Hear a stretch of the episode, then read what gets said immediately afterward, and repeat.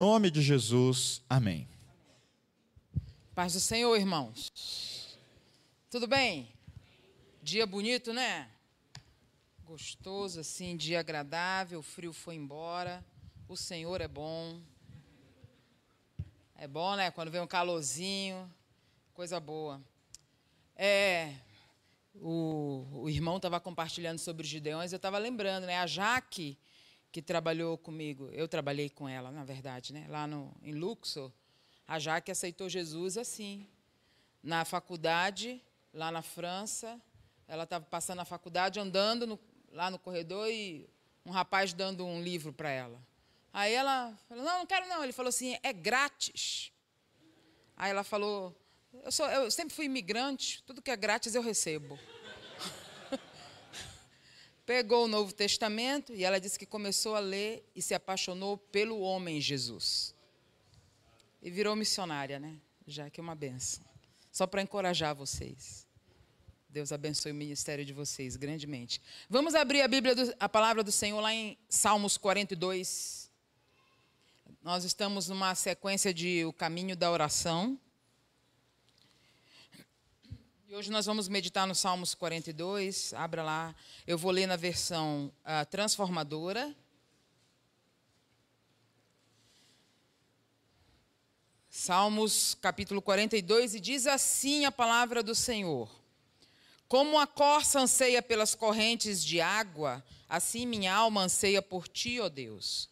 Tenho sede de Deus, do Deus vivo. Quando poderei estar na presença dele? Dia e noite as lágrimas têm sido meu alimento, enquanto zombam de mim o tempo todo, dizendo: Onde está o seu Deus?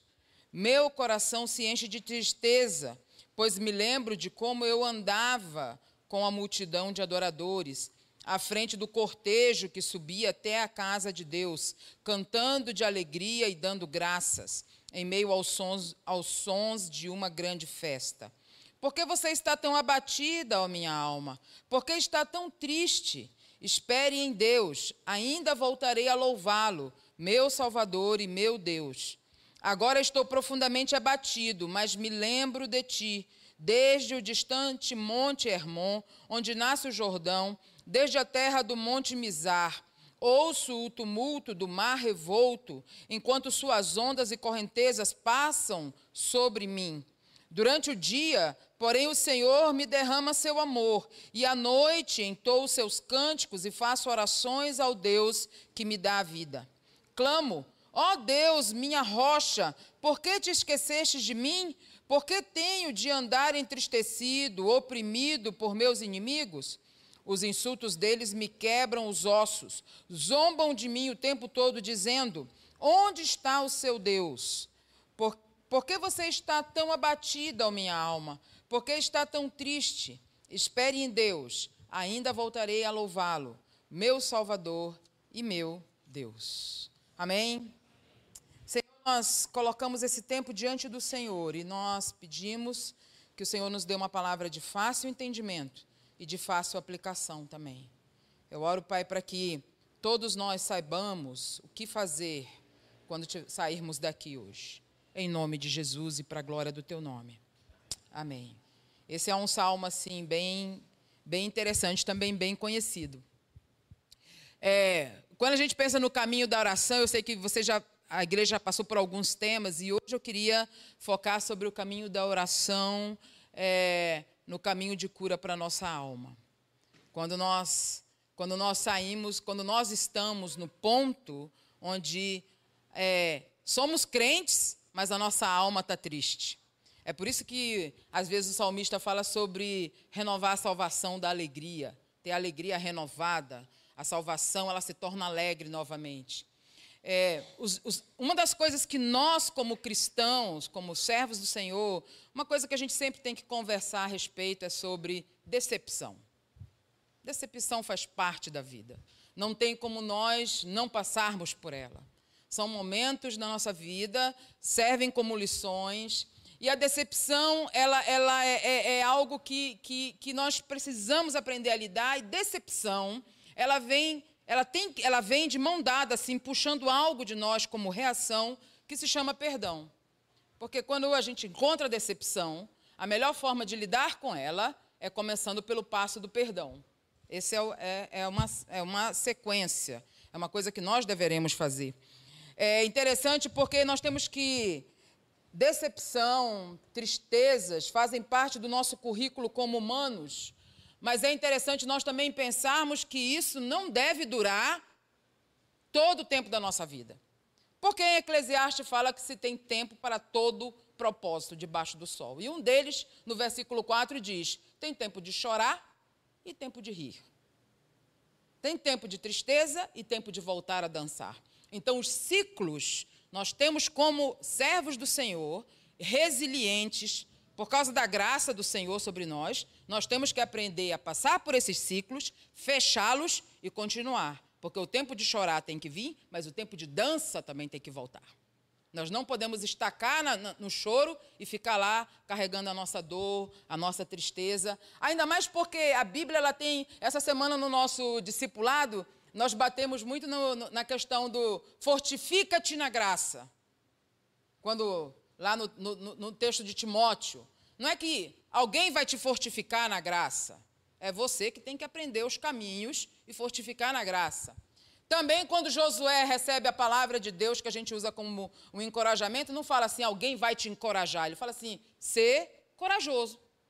É você que tem que ser. Você tem que dar passos em relação a isso. Então, essa é, uma, é, é, é algo assim que tem que ser parte da nossa vida. Então, ser corajoso. Vai lá, reaja. Tome atitudes em relação a isso. Mude o ciclo para que o ciclo se feche e para que você possa viver o tempo de todo o propósito debaixo do sol, passe o tempo do choro, passe o tempo do luto e que venha o tempo de alegria e de renovação também. Fala amém, gente. Amém. É isso aí, porque é assim que funciona. É, é muito interessante, então, a gente entender e, e trazer algumas coisas, né? O, o, o, passo, esses passos que a gente tem que dar, eu tenho um problema de vista, né? De, de idade, na verdade. Se eu chego longe, eu não enxergo, né? Se eu chego perto, também não. Então, assim, é interessante porque a oração é algo que nos ajuda nesse processo. Ela nos ajuda, assim, é, a oração, ela me faz chegar perto do Senhor. Agora, é importante que a oração ela seja usada da maneira correta. Porque, às vezes, oração para nós é amuleto. Não deve ser. A oração não é amuleto. A oração não é um meio para nós conseguirmos coisas. Nós conseguimos coisas através da oração porque Deus é generoso. E Ele é generoso e abundantemente generoso. Então, nós oramos, por exemplo, a generosidade de Deus. Nós oramos para que o Senhor é, esteja aqui no nosso meio nessa manhã. Ele, pela sua generosidade, ele vem e ele cura. Ele vem e ele abençoa. Porque a presença dele somente seria suficiente. Mas a generosidade dele vem sempre puxando outras coisas para nós. Mas oração não deve ser amuleto. Não deve, ela deve ser estilo de vida. Ela deve ser, nós devemos encarar a oração como um estilo de vida, algo que nós precisamos. E, e, e é interessante porque quando nós caminhamos na vida de oração com o Senhor, nós nos parecemos mais com Jesus. Por quê? Porque, na verdade, quem mais desfruta do meu relacionamento com Deus é o próximo. Pessoas que não sabem se relacionar e têm vários conflitos de relacionamento, a gente sabe que o problema é falta de relacionamento com Deus. Aí pergunta, tudo se resume nisso? Aham, uhum, tudo. É. Ah, eu estou muito preocupado, tô, não consigo dormir. Ok, vamos orar, falta, vamos buscar o Senhor. Às vezes precisa de um incentivo também chamado Rivotril. Mas oração dá um bom passo. Dá um bom passo nessa caminhada de você se alinhar com o Senhor. Nós cremos no prumo, hein? que o prumo do Senhor nos coloca da maneira correta, da forma correta, e nós somos estáveis e fortes para ser construídos coisas a partir de nós. Então, o relacionamento, a oração, ela me leva para esse ponto onde ao meu círculo pequeno ao meu redor, ele é ajustado. Porque eu, eu vou me parecer mais com o Senhor. Ok, qual que é a prova disso? Que quem mais desfruta do meu relacionamento com Deus é os outros. Frutos do Espírito. Porque com Deus você não precisa ter domínio próprio, nem paciência, nem ser longânimo. Isso não é para Deus. O fruto do Espírito é para você se relacionar com os outros. Concorda? Ou você acha que Deus precisa? Não, não precisa. Deus não precisa que você tenha domínio próprio com Ele. Deus não precisa que você seja longânimo com Ele. Deus não precisa disso. Então, os frutos do Espírito, o fruto do Espírito, ele revela no meu relacionamento ao redor, das pessoas perto de mim. Ok. É, o salmista aqui, do versículo 1 ao versículo 5, ele coloca, o, ele coloca toda a sua dor para fora da sua tristeza de sua alma. E ele está tá afundado nessa tristeza. E ele fala: Olha, eu estou desesperado. Né? É, é, é, ele fala assim: como a corça busca por água. A gente estava falando sobre esse texto, né, Flávio? Né? E, e, e, que, na verdade, a ideia não é que ela precisa de água para viver. Não é isso. É que ela mergulha na água para que não haja o cheiro e ela não seja alvo de caça. Então é uma questão de vida, de sobrevivência. É por isso que ela procura água, para ela se esconder e ela não ser alvo de ser pega. É, essa que é a ideia desse versículo. E é muito interessante, então, a gente olhar, ele, ele traz toda a sua dor, ok? Nós, nós, nós passamos desse. Quando nós estamos é, quando nós, deixa eu ver como eu explico melhor. Quando nós estamos afundados na nossa dor, quando nós não temos relacionamento, tudo o que eu vejo é a partir da minha dor. Todo o meu julgamento, a minha visão do mundo vai a partir da minha dor, vai a partir da minha, daquilo que eu sinto. E eu entendo então que todos deveriam responder a essa minha dor. E é aquilo que a gente chama, né, de você querer que pessoas fiquem o tempo inteiro te encorajando, te amando, você é amado, você é isso, você é aquilo, porque você precisa disso, mas na verdade é assim: sai desse buraco, procura o caminho. Porque quando eu afundo na minha dor, tudo que eu vejo é a partir da minha dor. E eu sou a única pessoa que sofro no mundo. E eu sou a única pessoa que enfrenta os problemas. O problema dos outros nunca é, é, é importante. E aí o egoísmo vem, porque um, um abismo chama o outro, né? Aquela a dor, aí vem o egoísmo, sou eu, aquela coisa, e aí fica afundado nisso. O, esse, o salmista aqui, ele está afundado nessa dor, e ele vai dizendo assim, e ele, e, e ele tem esse tempo assim, né, dessa, dessa nostalgia, né? Eu lembro quando eu cantava, eu lembro quando eu, eu vinha dançando na frente, eu lembro disso, né? Ele não consegue sair, ter perspectiva de algo que vai para frente. Até o versículo 5, ele olha, ele olha assim, ele aparentemente está no mar, tentando levantar a cabeça para poder ficar acima das ondas, para poder sobreviver em relação, é, em relação ao momento que ele está. Obrigada, não.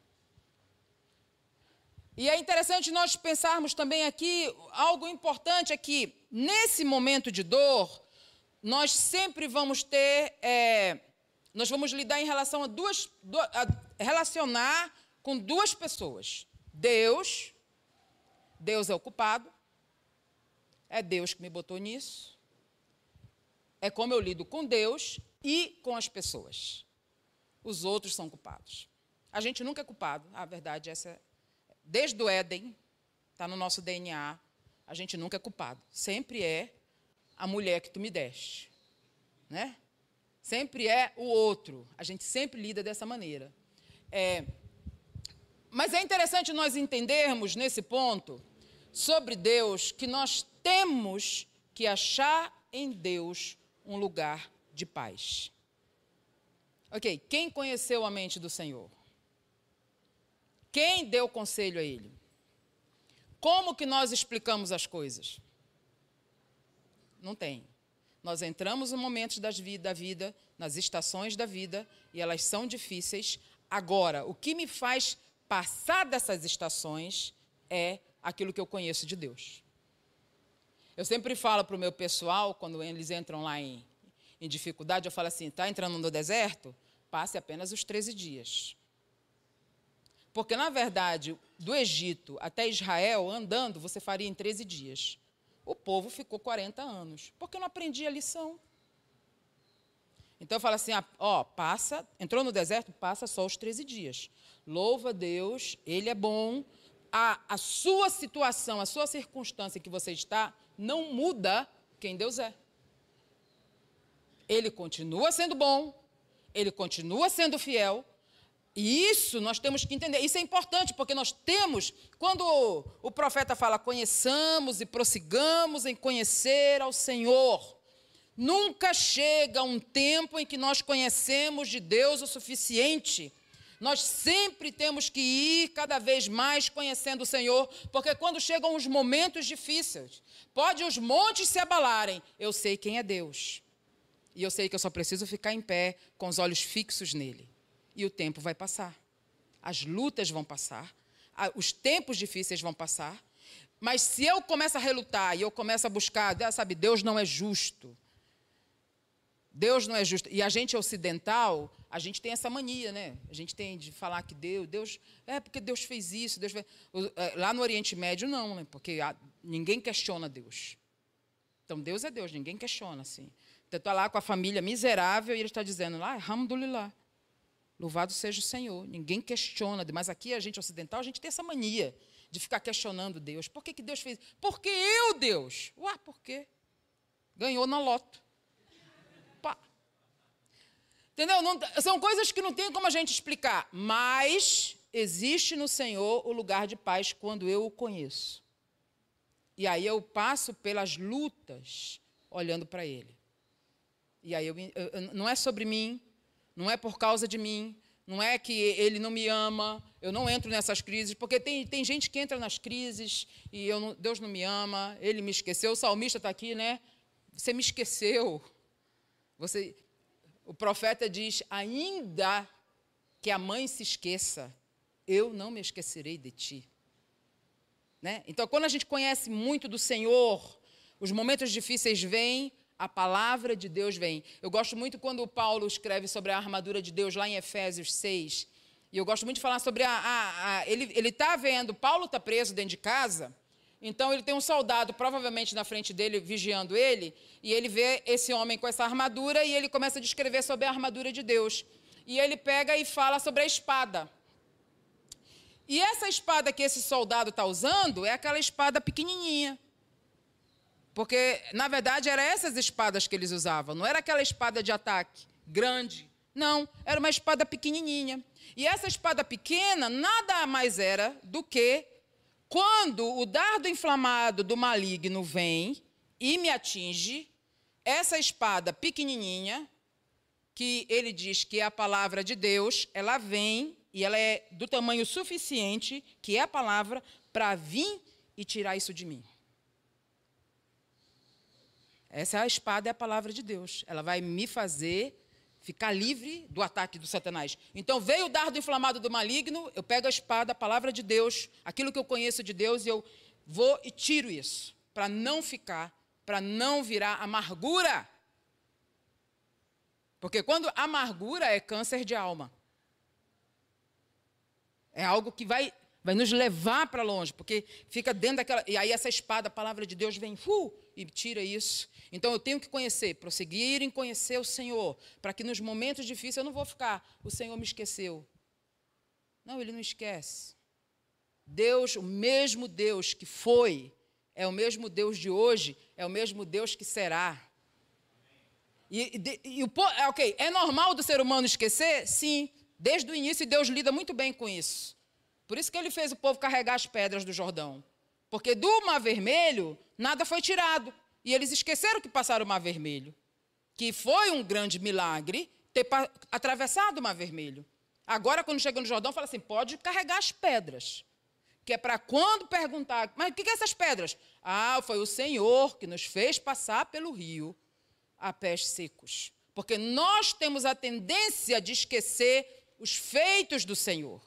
É por isso que a gente entra na crise e fala: o Senhor me esqueceu. Porque eu, Deus, e fico na minha dor, remoendo a minha dor, porque até Deus não faz parte. E na cura da alma, quando a gente caminha em oração, a gente chega perto do Senhor, a gente vai mais conhecendo dele, entendendo. Pode mil cair ao meu lado, dez mil ao outro lado. Eu não vou ser atingido. É assim, a gente vai caminhando, tendo a nossa mente lavada com a palavra do Senhor. Ok, então lidar com Deus é importante. E lidar com as pessoas. Nós não temos poder de mudar e decidir por ninguém nós temos o poder de mudar a nós mesmos. Os outros nós não temos. Cada um faz as suas escolhas. Agora, as minhas escolhas, eu tenho poder. A forma como eu lido com a minha dor, eu tenho o poder de administrar. Eu tenho o poder de decidir como que eu faço isso. Não trazer responsabilidade para os outros, mas lidar as minhas inseguranças, os meus medos, os meus temores, de trazer para o Senhor. Ah, ele, ele fala isso, né? Lançai sobre o Senhor toda a vossa ansiedade, todo o seu medo do futuro. Lançai sobre o Senhor tudo aquilo que você tem medo do amanhã. Lançai sobre o Senhor, porque essa é a forma da qual nós vamos para o amanhã leves, sem trazer responsabilidade nos outros, sem querer que os outros mudem para que eu me sinta assim, amada, satisfeita e curada. Então, como a gente lida com Deus e como a gente lida com os outros é, reflete a forma como nós vamos é, experimentar ou dar passos em relação à cura. Então, a palavra do Senhor é fortifica-te, ser forte, ser corajoso, dê seus passos. E o seu passo é a oração. Ok. Perdão. Perdão é o indigesto da história. Tá certo? Não tem ninguém que amanheça o dia dizendo, ai, Hoje eu amanheci com uma vontade de perdoar. Não é sentimento. Perdão não é sentimento. Perdão é mandamento. Nunca você vai acordar dizendo, hum, hoje é o dia. Nunca. É mandamento. A gente engole seco e perdoa. É assim que funciona. Obedece. A gente tem que parar de achar que para obedecer tem que ser agradável. Mandamento, eu aprendi, com minha mãe, eu aprendi, eu acho que minha mãe falava para mim assim: eu não sou sua amiga, eu sou sua mãe. Eu mando, você obedece. Com Deus não, não foi diferente para mim. Ele manda, eu obedeço. Pronto. De entender. Tá certo? É, ele é mandamento. Olha só, perdão é quando eu decido não tomar o veneno. Porque quando eu não perdoo, na verdade, eu tomo um veneno e acho que o outro vai morrer. Essa é a ideia. A falta de perdão já era, pensa, é essa, é o processo. Eu não vou, eu não vou deixar. Eu, eu, eu, eu tenho uma, um ponto para perdoar que me faz perdoar rapidinho. Eu aprendi num, na minha aula de perdão na Jocum, há muitos anos atrás, que falava assim: quando você não perdoa, você carrega a pessoa com você. Aí eu falei para mim, me ver livre da pessoa, eu perdoo. Pronto que é a melhor forma. Aí, aí, aí a minha discipuladora falava assim: Isolina, essa não é uma boa motivação. Eu falei, mas funciona. Não é uma boa motivação, mas funciona. Assim, eu não quero carregar essa dor. Assim, pessoas que não perdoam, elas carregam as dores, carregam pessoas com elas. E a gente tem que se ver livre disso, a gente tem que ir para Deus. Ok? E eu vou te falar uma coisa: dependendo da dor, eu estou falando isso de um ponto de autoridade. Dependendo da dor, tu vai orar muitas vezes, repetir várias vezes. Ó, oh, eu perdoo fulano. Deus, eu perdoo fulano. Hoje eu perdoo fulano por isso. Hoje eu perdoo fulano. É uma oração que vai assim, vai, dura às vezes meses, até que ela não vem mais e que não há mais dor, nem um sentimento no coração. Então você fala, estou livre. Ah, estou livre. Está bem longe de mim. Não tem nem uma linhazinha me, me agarrando a pessoa. Então, perdão, ele é algo que é mandamento. Irmãos, a gente tem que parar com sentimentalismo. Não é sentir, eu não sinto que eu devo perdoar. Não existe isso. Não existe, é mandamento. O Senhor fala, você obedece.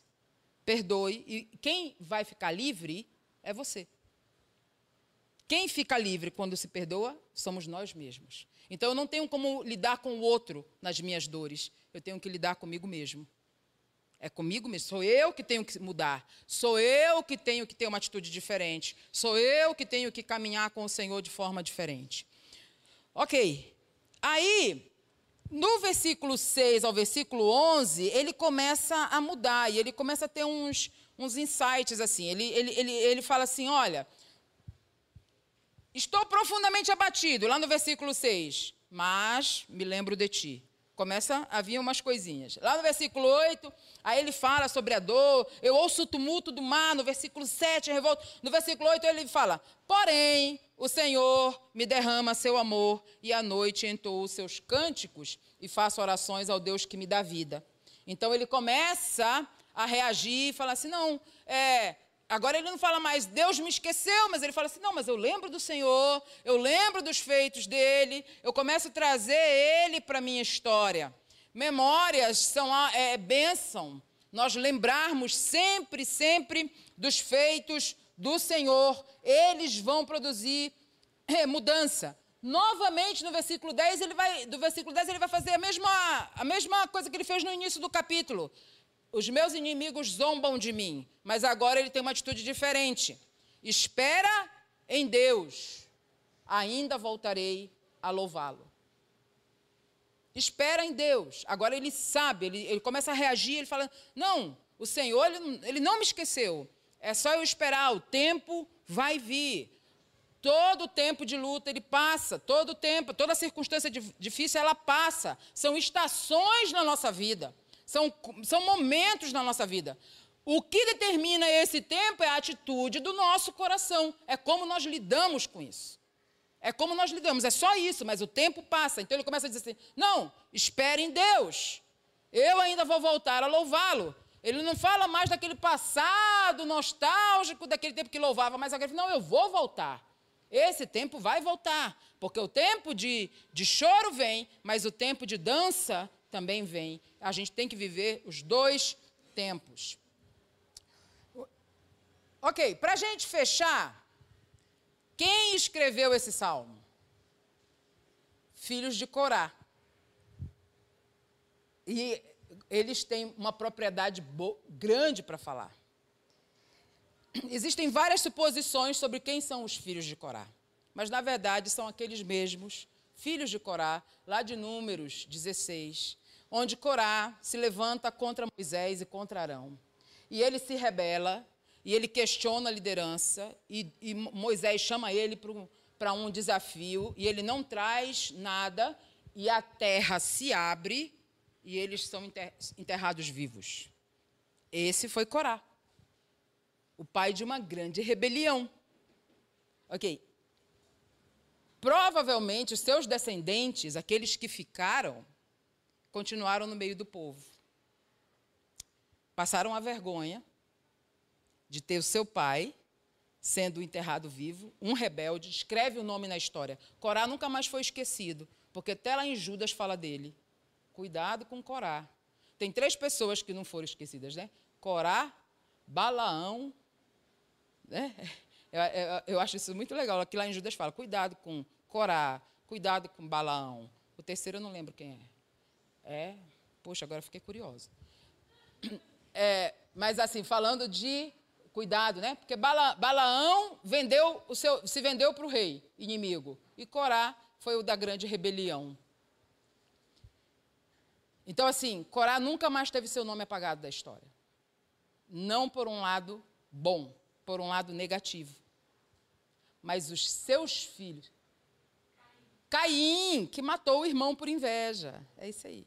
Cuidado com, com Caim, Corá e com Balaão. Né? Obrigado. É, eles são esses agora que, mesmo tendo na sua história algo de dor e de vergonha, eles são quem cantam esse salmo lindíssimo sobre a restauração. Aí faz sentido. Eles têm autoridade no que eles estão falando. Porque eles passaram o tempo da vergonha, da dor, e agora eles experimentam a restauração dizendo: Espera minha alma pelo Senhor, e eu o louvarei. Eu ainda o louvarei. eu vou voltar a celebrar. Esse tempo, ele não fica desse estado como está, nessa tristeza, nessa, nessa profundidade de dor. Ele passa. E são os filhos de Corá que escrevem esse salmo lindo sobre a dor e sobre a restauração, a esperança no Senhor. Ok, nós, nós, o caminho para nós termos o nosso coração mudado, transformado nessa questão de dor e não deixarmos que raiz de amargura, que nossas dores virem amargura e que raiz de amargura produza um dano maior na nossa alma, é nós irmos para Deus em oração. Porque, como em oração, em estilo de vida, quanto mais perto a gente chega de Jesus, mais a gente vai se parecendo com Ele. Aí, o, na palavra, fala de uma outra coisa. Ela fala sobre um coração macio. Porque, na verdade, quanto mais perto eu chego de Jesus, mais perto o Espírito Santo lida comigo, mais o meu coração é macio, é moldado. Mais os meus olhos experimentam lágrimas. Mais o óleo é descido sobre mim. E isso é na nossa vida de oração. Ok? Não há nada que alguém possa fazer por você nisso. É você quem tem que fazer. São as suas escolhas. Fortifica-te. Ser corajoso. Esforça-te. Tem bom ânimo. Tome decisões. Decida ter atitudes em relação a isso. Para que você possa experimentar a cura e para que você possa ser mais parecido com Jesus e que as pessoas ao redor também celebrem. Porque se você vive em dor, você deve ser um peso para os outros. E não é fácil. Para que os outros possam celebrar também. Todos vão desfrutar da sua cura, da sua caminhada de oração com o Senhor, buscando a cura para a sua alma, tirando a dor e não deixando que raiz de amargura encontre, seja tenha lugar no seu coração. Amém? Vamos orar ao Senhor. Curva a sua cabeça, o pessoal vai cantar um louvor. Curva a sua cabeça. Pensa um pouquinho sobre tudo que você ouviu e agora é hora de você se achar nesse sermão e perguntar a Deus aonde que eu estou. Espera só um pouquinho.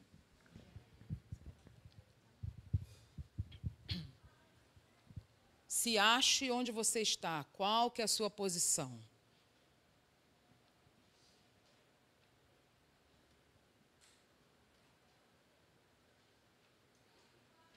Obrigado, Espírito Santo. E agora você fala para. Decida. Faça um acordo com o Espírito Santo de Deus. Fala, eu vou sair disso. Me ajuda a sair. Me ajuda a tomar atitudes, a tomar decisões, a me ver livre da dor. Se você já identifica a amargura, dessa amargura, arrancar essa raiz de amargura.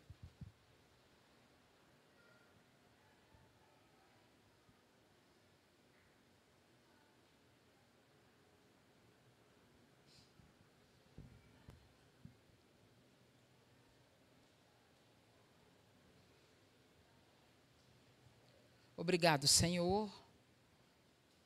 Obrigado pela, pela tua graça que sempre é sobre nós. Obrigado. Obrigado pelo caminho que o Senhor traz para nós. E eu oro mesmo para que nós sejamos uma comunidade saudável, curada.